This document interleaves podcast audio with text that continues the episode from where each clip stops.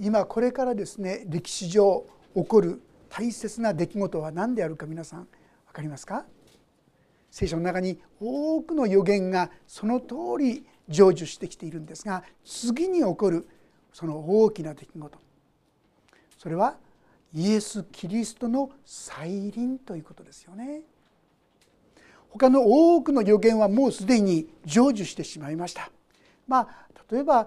世の終わりイエス様が来られる前にですね。イスラエルという国が元に戻ってくるということがあるんですがそして今日はそのことが中心としたこの課題なんですがこれもまさしく世の終わりの一つの大切な印ですね。そのようにしてイエス・キリストが来るんですがその時に私たちはどのように迎えることができるでしょうか。喜んでこのイエス様が来てくださることをですねお迎えできるか。えー、来ちゃったのっていうですね非常にこう恐れと不安を持った状態で迎えるのか。私たちは正しい意味でそのことをお迎えできるように。それが今日の教えではないかと思います。11章の前半はですね前回学ばせていただきました。世の終わりに起こること。そのことが記されています。ちょっとだけ振り返るためにお読みしますと「エッサイの根株から新芽が生えその根から若枝が出て実を結ぶ」これは何のことなのか実は救い主がダビデの家系に生まれるというその予言の言葉であります。エッサイというのはダビデのお父さんの名前その根株から新芽が生えております。根株実はこのダビデ直系のですね王家は一旦断絶するんですよね。歴史上ですね722年に北イスラエルと言いますがその国はアッシリアと国に滅ぼされてしまいました。それは神様に従わなかったからですがそれでもなかなか悔い改めようとしなかったイスラエル。このユダの国はですね586年バビロン捕囚と言われますがバビロンという国にですね連れて行かれてしまいます。もう一旦ですねイスラエルという国は滅びたとそう思われる状況だったんですがその根株なんと完全には滅びなかった。その根っこがですね下にあってそしてそこから芽が出てきた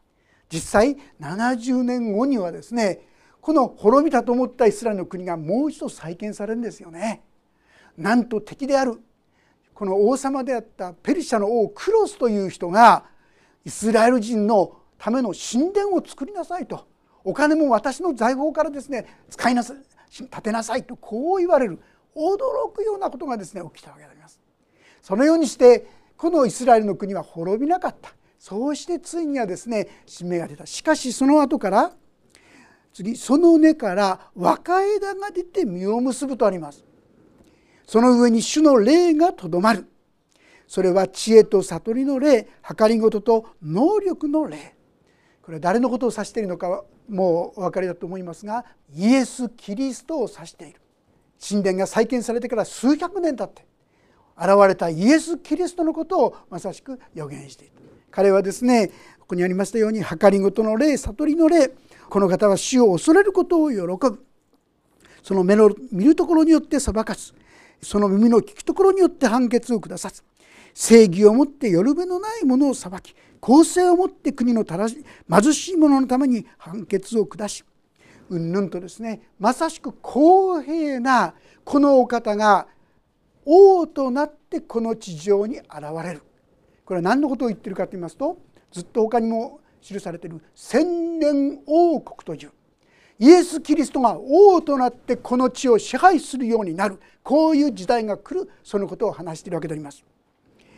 特に6節以降にはですねこうあります。狼は子羊と共に宿り豹は子ヤギと共に伏し子牛若獅子肥えた家畜が共にいて小さい子供がこれを追っていく。お牛と熊とは共に草をはみその子らは共に伏し獅子も牛のように藁を食う血のみ毛はコブラの穴の上で戯れ血離れした子はマムシの子に手を述べる。これ皆さん何言ってるか分かりますか？地上での全ての悪全ての呪い災いは神様によって消し去られる。これが千年王国と言われる時代であります。イエス様がこの地上に王として立ちそうしてこの地を治めるようになる。その時に全ての災いは取り去られていくんですね。もはやその時は弱肉強食じゃなくなるんですよ。獅子がライオンと羊がですね一緒に草を噛んだり住むようになる。コブラの上に赤ちゃんが手を伸ばして遊ぶようになるって言うんですよ。噛んでもちっとも痛くないんでしょう。怪我もしない。おとぎ話のように思うかもしれませんが今までの多くの聖書が実現してきたようにこのことは必ずこれから起こることであります。そしてそれがまさしく始まりはイエス・キリストが再臨するその時であります。さあ私たちはそのことをどう迎えるでしょうか。さあこの時にですね実はもう一つ起きる大きな出来事があります。それが何かと言いますとそれが今日のですね10節以降に書いたんです。お読みします。その日エッサイの根は国々の民の旗として立ち国々は彼を求め彼の行こうところは栄光に輝く。先ほど言いましたエッサイの根誰のことを言っているのか。これはイエス様のことを指しています。そしてこのイエス様は国々の民の旗として立つユダヤ人はユダヤ人の王となるとこう思っていたわけですしかしもう旧約聖書においてもはっきりとその方は実は全世界の国々の王として旗っていうのはその旗のもとに戦うってことなんですよね。その旗を高く掲げてください。私たちはそのもとに集うことができる。そして11節その必死は再び見手を伸ばしご自分の民の残りを買い取られる残っているものをアッシリアエジプトパテロスクシュエラムシヌアルハマテ海の島々から買い取られる。主は国々のために旗を上げイスラエルの散らされたものを集めユダの追い散らされたものを地の四隅から集められる。実はイエス様が再臨なさる時に何が起こるのかっていいますとイスラエル人がもう世界中から集まっててきてそしてそこでイエス様が王として立つこういうことが起こるんですよという予言であります。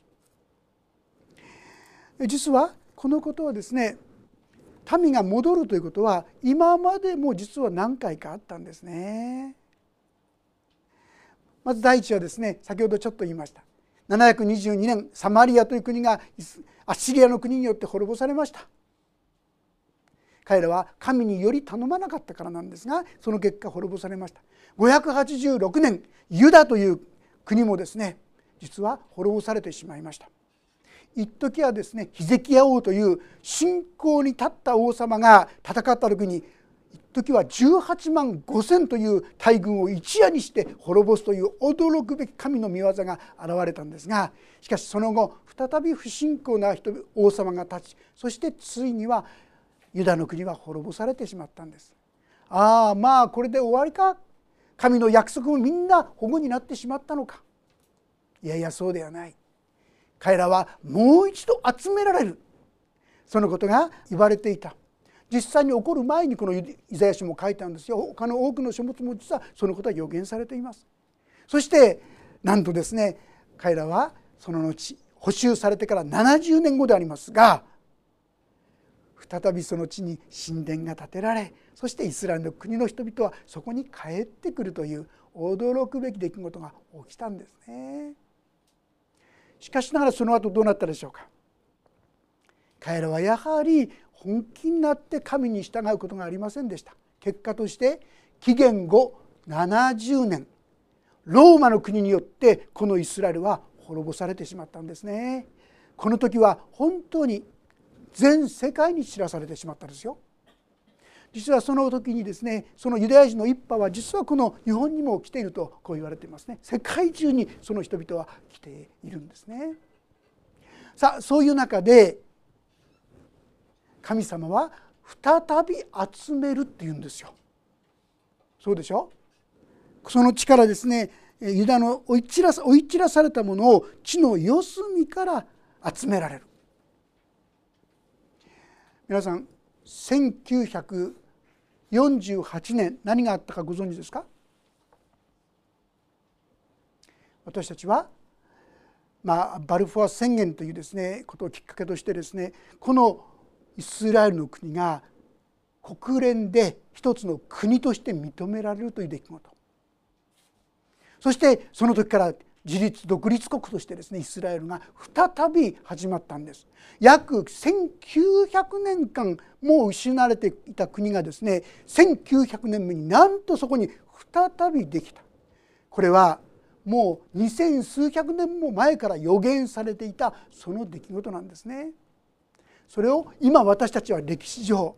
ある意味非常に稀有な時代ですね。味わうことができない。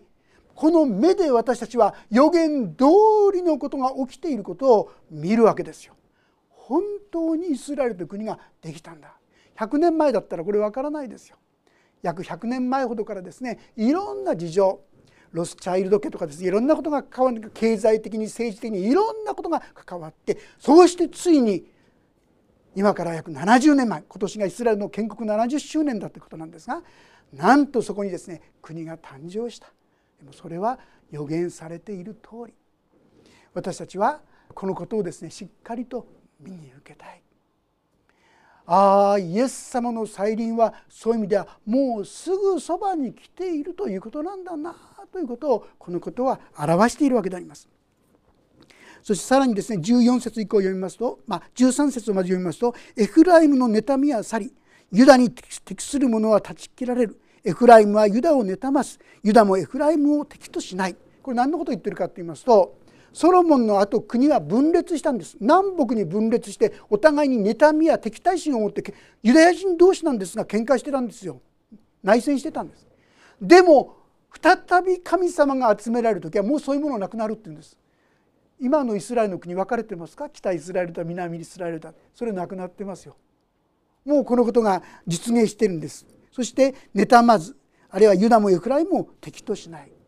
しかしですねまだ起きてないこともあります。14節。彼らは西の方ペリシテ人の肩に飛びかかり共に東の人々をかすめ奪う。彼らはエドムとモアブにも手を伸ばしアモン人も彼らに従う、まあ、これはですね聖書の後ろの方にある地図の載ってる方はそこを見ると分かります。あこれだなあれだな。このユダヤの周りの国々でありますが実はこの国々は今はですねイスラエルではないんですよ。違う国々がそこを支配しているんですが聖書によればそこも再びイスラエル人が支配するようになるこれが聖書の予言なんです。まあですね本当かなと思う方心にしっかり留めといておかれたらいいと思いますね世界情勢から言ったらそんなことあるのかなと思いますが聖書によればついにはですねその地がイスラエルが全体をあのソロモンダビデが支配したような時代が再びやってくるとこういうんです。主はエジプトの海の入り江を干上がらせまたその焼けつく風の中に御手を川に向かって揺り動かしそれを打って7つの水なし川とする。靴履きのままで歩けるようにする。残される見た目の残りのもののためにアッシリアからの王子が備えられる。イスラエルがエジプトの国から登ってきた日にイスラエルのために備えられたように。この一番後ろのエジプトのためにイスラエルのために備えられたようにって何のことか分かりますか？旧約聖書を読んでいる方はああと気づくんではないかと思いますがエジプトからモーゼによって引き出された。おそらく200万300万という大軍のですねイスラエルがエジプトから出てきたんです。一番の極めつけは紅海という水海の真中にですねなんと道ができたんですよ。海の水が真っ二つに分かれて。これは映画にもなりましたよね。その乾いた地をイスラエルの民は歩いてそうしてあのイスラエルの地にですね入っていった。驚くべき出来事があって彼らはそのイスラエルの民はですねあの今のパレスチナのところに入ることが許された。同じように神の特別なことがあって北の方からもそして南の方からもユダヤ人というよりもここには残りの民これはよく聖書の中に出てくる言葉なんですがこれは言い換えれば神を信ずる者たちがというそういうふうに考えてくださって良いと思います。一見ですねみんな神を捨てたように思いながら神様はちゃんと本当に従う者たちを取っておかれているということなんですがそのような者たちのために道が設けられるっていうんです。そして皆そこを通って再びあのエルサレムにまたユダに人々が住むようになる。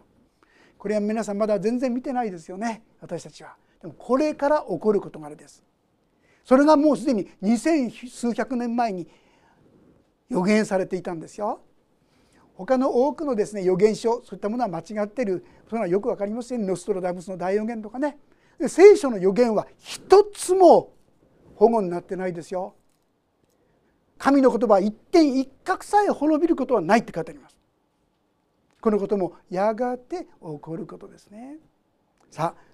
今日は一体ここで私は何を学ぶべきなんでしょうか。マタイの福音書の24章というところていただけるでしょうか。マタイの福音書の24章。ここにも世の終わりのことが記されているんですが特に30節から読ませていただきます。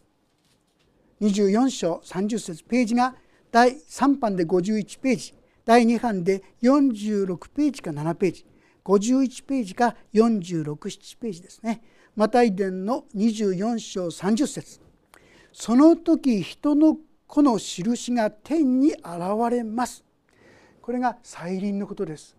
イエス様が本当に現れる。すると地上のあらゆる種族は悲しみながら人の子が大能と輝かしい栄光を帯びて天の雲に乗ってくるのを見るのですと書いてあります。多くの人がですね何て言うか「ああ本当に来たんだ!」っていうこれは憂いですよ悲しみですよ。なんとなくそういう噂は聞いてたけど本当に来ちゃったどうしようというそういう叫びですよね。さあこの時クリスチャンたちはどうなるか分かりますか、まあ、ルカの福音書の21章なんかに書いてありますがね顔を上に向けてしっかりですね天を見上げて立ちなさいってこう言ってるんですね。その時はですね「待ってましたイエス様やっと来てくださいましたね」今まで私たちは御言葉を信じて人からバカにされてもなお神の言葉に頼って歩んできましたがついに来ましたねその時は喜び迎えるんですよイエス様を。でもこの神の言葉を聞きながらは無視し続けてきた人にとってはああ本当に来ちゃった。悲しみ憂いながらその日を迎えなければならないことでありましょう。31節人の子は大きなラッパの響きとともに見つかいたちを使わします。すると見つかいたちは天の果てから果てまで四方からその選びの民を集めます。これはですねまず第一に私たちイエス様を信じた人々はその場で引き上げられ敬虚と言いますが天でイエス様と会うその時に私の体は栄光の体になる。皆さん私たちの救いはこの時完成するんですよ。それまではですね私病気になったり怪我したらいろいろ不都合があります。でもこの時は完全な体になります。でもその意味とともにもう一つの意味があるように思います。それどういうことかと言いますと今このイザヤ書にもあったようにこの時に世界中の散らされたユダヤ人たちがその時に戻されてくるということがあるようですね。そして何て書いてあるでしょうか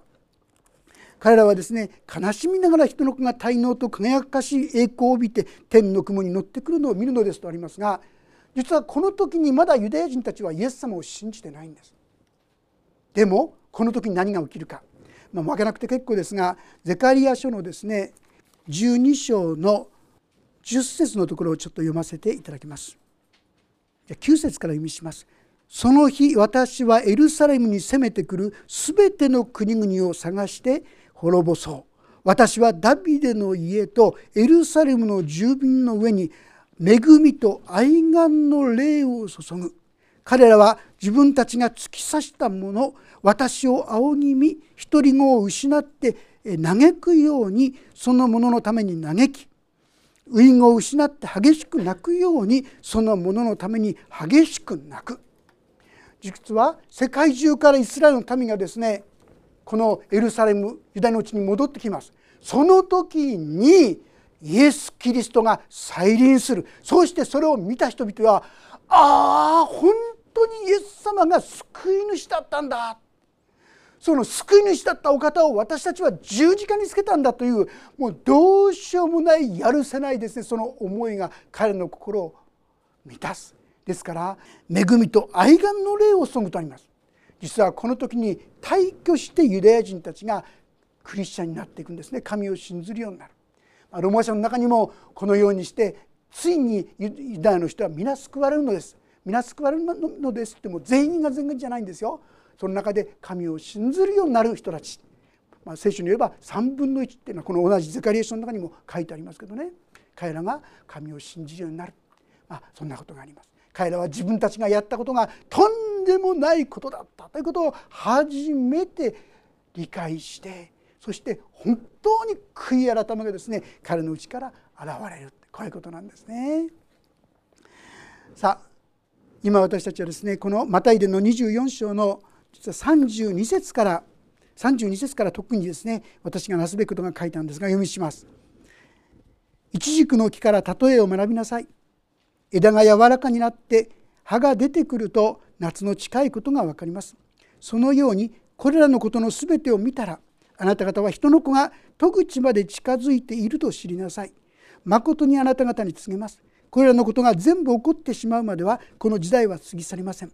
この天地は滅び去ります。しかし私の言葉は決して滅びることがありません。イチジクの木はですね季節が来ると葉がなったり実がなったりですねそうやって、えー、いろんな変化をしそれを見てああ季節が変わってきてる夏が移ってるんだな分かる同じようにこれらの予言の一つ一つがどうなったかをしっかりと見なさいそうすると今がどういう時代なのか先ほど言いましたもうですねイスラエルと国は戻ってきてるんですよ。世の終わりに起こることはですね大きく3つ言うことができると思います。一つはイエス様の再臨であります。再びイエス様が来る。まあその時私は敬挙されるということが記されていますがもう一つのことはその時に王国ができる千年王国と言いますがイエス様が王となって全てを支配する王国ができる。そして3番目にはその時にイスラエルの民は全世界から戻ってくる。さあ今日言ってるのはこの戻ってくることであります。先ほどもちょっと言ったようにイスラエルはすでに戻り始めているんですよ。ただまだ完全に戻ってるわけじゃありません。エゼキエル37章とにはもっと細かくですねこれがこの進展がどのようにして戻っていくのかも記されています。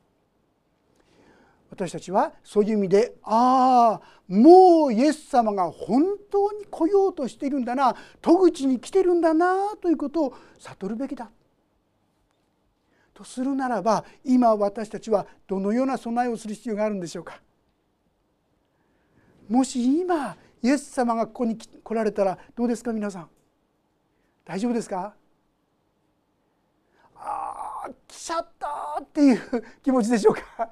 それとも待ってましたあなたが来るのは待ち遠しかったですと言えるでしょうか？喜んでイエス様を迎えることができるそういう備えをしなさいとこう言うんですね。同じマタイの福音書の25章の方にですねそのことの例えとしてこんなこと話が出てきます。読ませていただきますが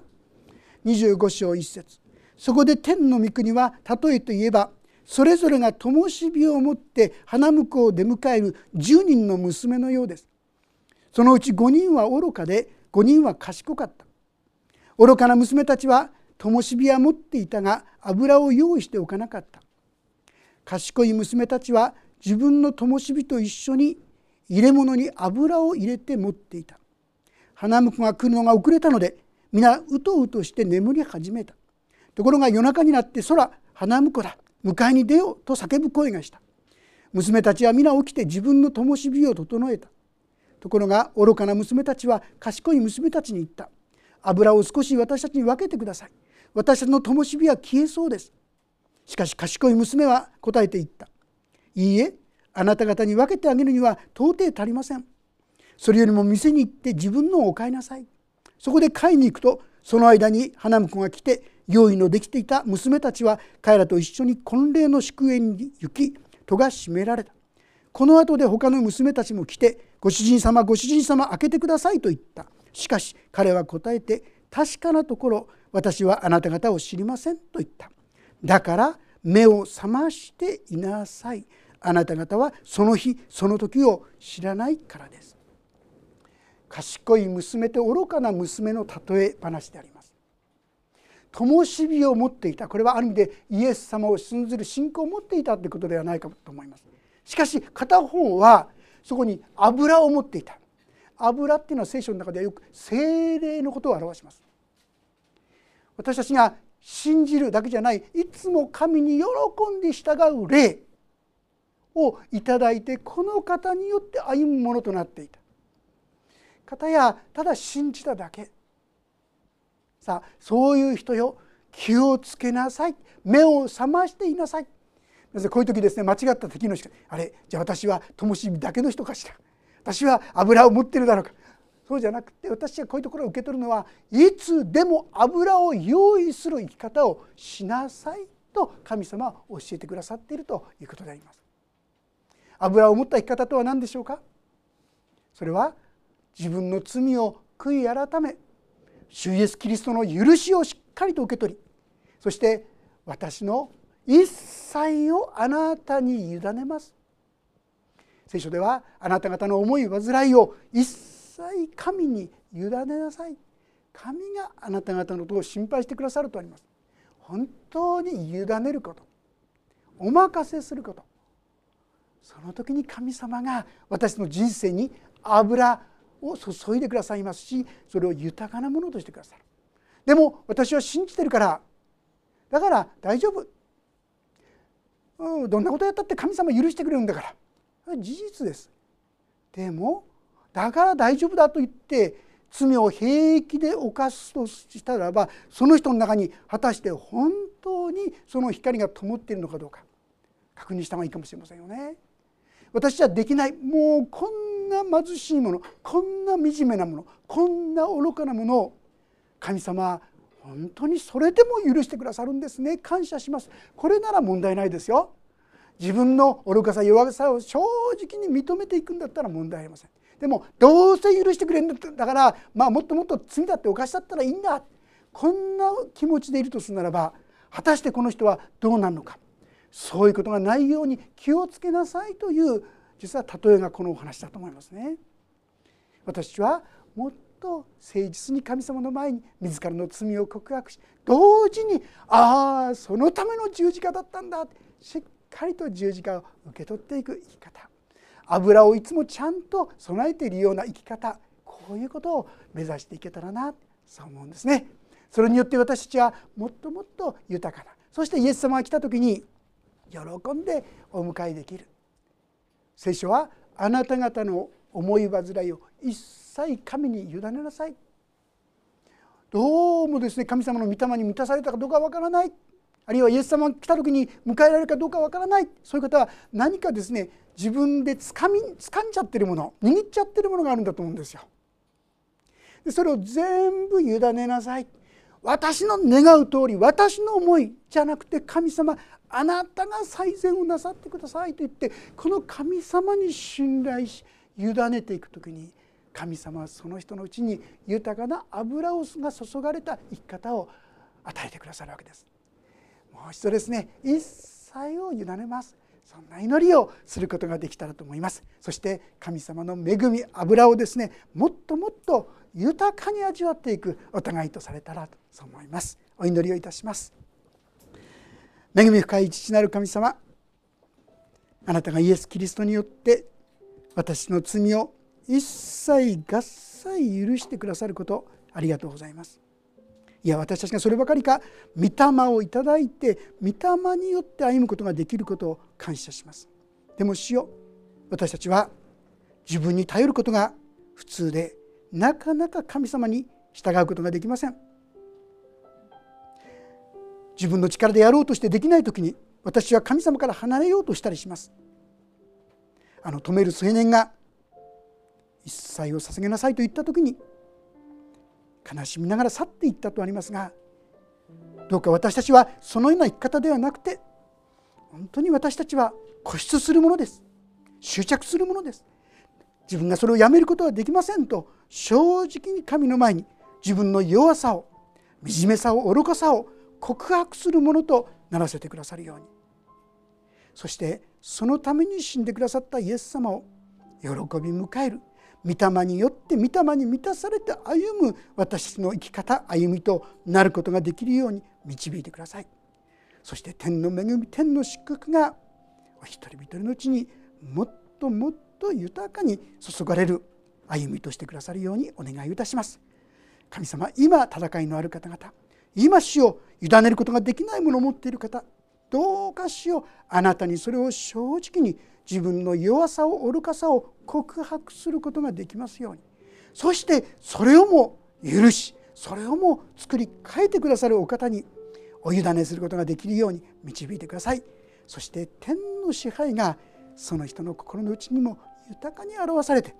神の栄光神の祝福を受けることができるものとしてください。御手に委ねます。主イエスキリストの皆によって祈ります。アーメン。もうしばらくそれぞれに応答の祈りをお捧げいただければと思います。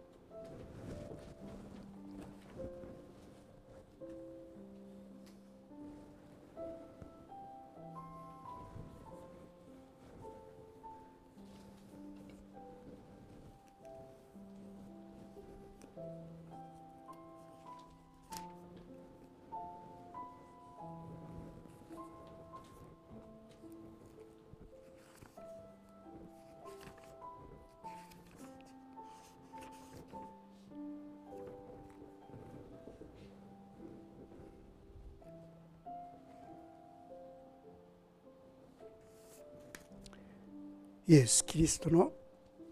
皆によって祈ります。